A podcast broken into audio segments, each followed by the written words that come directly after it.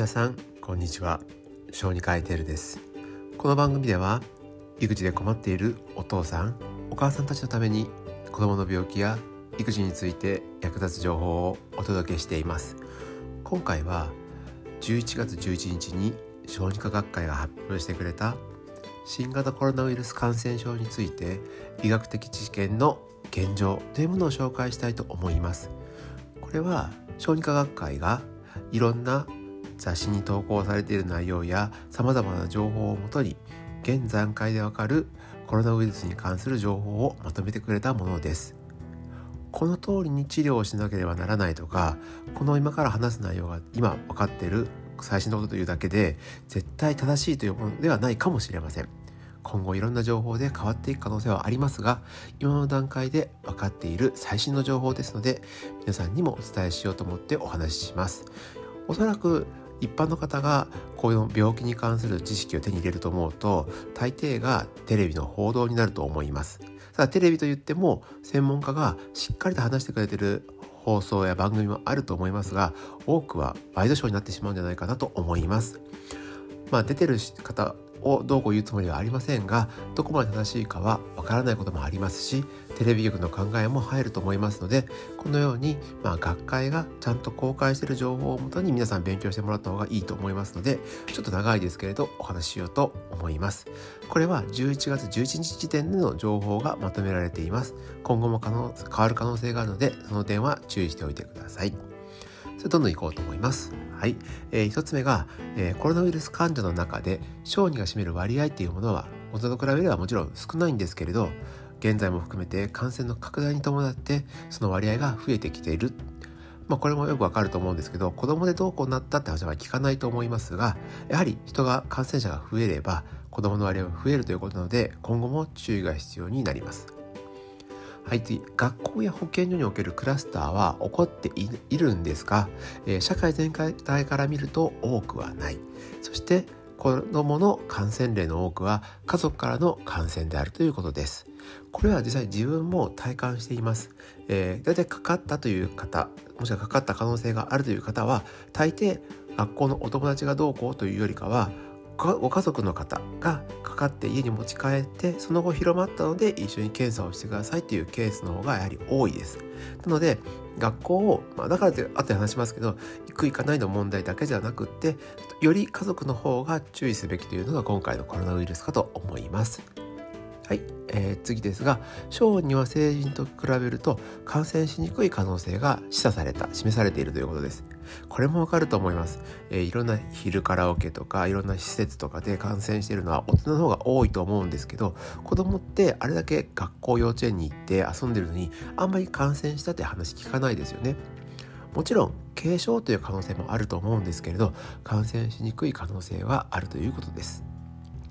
はい次です、えー、子どもの感染例の場合はウイルスの排出量は成人と比べても同じぐらいだということです。なのでまあ子供だから特別高いというわけではないですけど大人と同じように感染したのであれば注意が必要ということが言えます。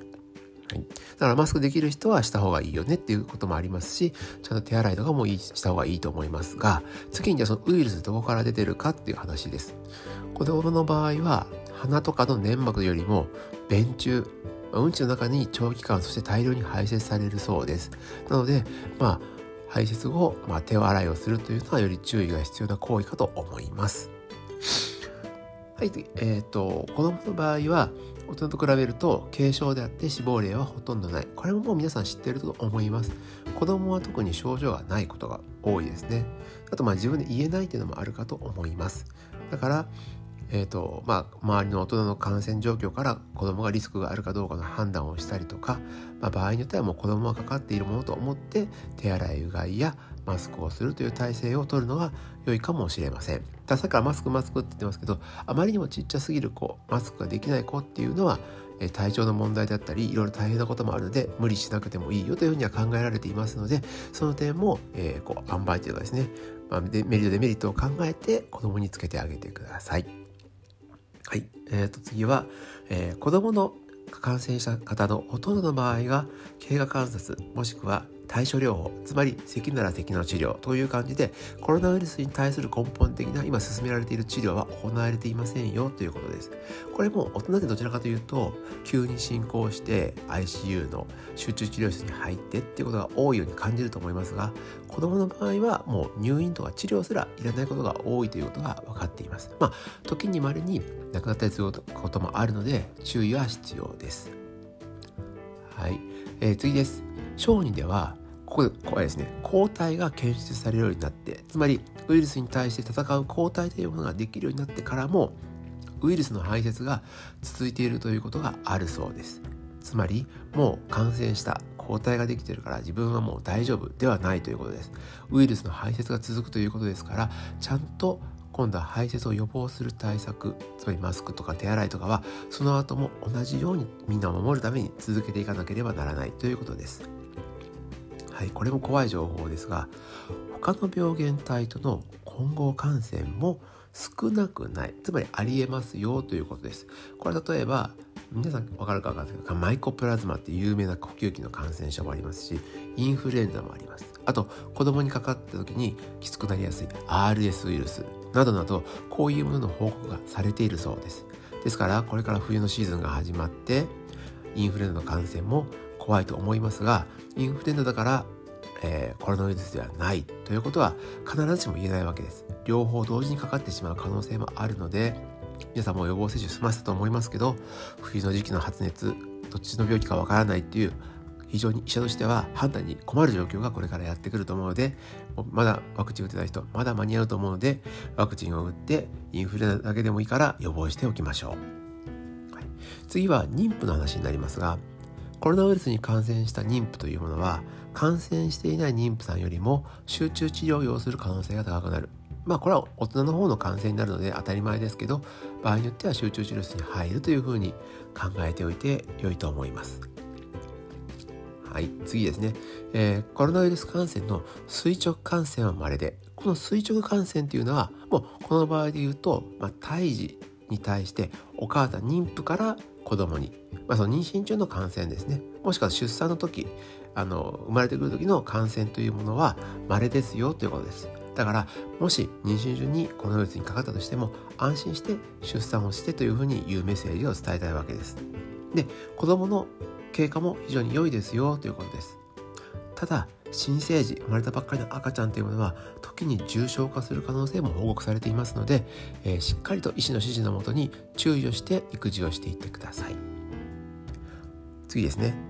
海外でいろいろと計算とかいろんなたくさんの論文とかを見てレビューを行った結果学校や保育施設と、まあ、閉鎖したことがあると思うんですけどこれらの施設を閉鎖したということは流行防止に関しては効果が乏しかったんじゃないかという可能性が指摘されています。ただし一部の意見としては接触を抑えれたということに関してはメリットはあったんじゃないかというふうに言われているので、えー、じゃあ絶対やらなかった方が良かったのかっていうことにはならないと思います。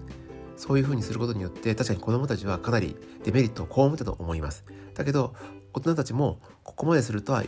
結構やばい病気なんだということは分かったかもしれません。メリットデメリットがあったと思いますしまあその時できる最善の方法だとだと思いますが見直してみるとそういう効果は薄かったんじゃないかなというのが結論のようです。はい。最後になります。えー、教育とか保育療育とかいろんな医療福祉施設等の閉鎖とかっていうその閉鎖に関するストレス。そして大人が今回のことで抱えてしまったストレスというものが小児の心身の影響を及ぼしているということが言われています。でこのコロナウイルス感染症の流行によって周りの環境を変化したことによる関連した健康被害が今子どもの問題になっているということを忘れないでください。皆さん自身もきついと思いますが子どもも同じようにきついことを感じていると思います。おかしいなと思った時はかかりつけ医等に相談をしてみて対応するようにしましょう。もちろん大人であるあなたがきつい場合もまあ、例えば精神科であってもいいですし言いづらかったら内科でも構いませんから誰かにまず相談をして解決するようにしてください。ちょっと今回は内容が多かったですけれど大事なのでお話ししました。小児科学会がまとめてくれたコロナウイルスに関する最新の医学的知見の現状というものを、えー、お話しさせてもらいました。これを参考にこれからの予防も皆さん頑張っていきましょう。はい。それではまた次回の放送でお会いしましょう。以上小児科医テルでした。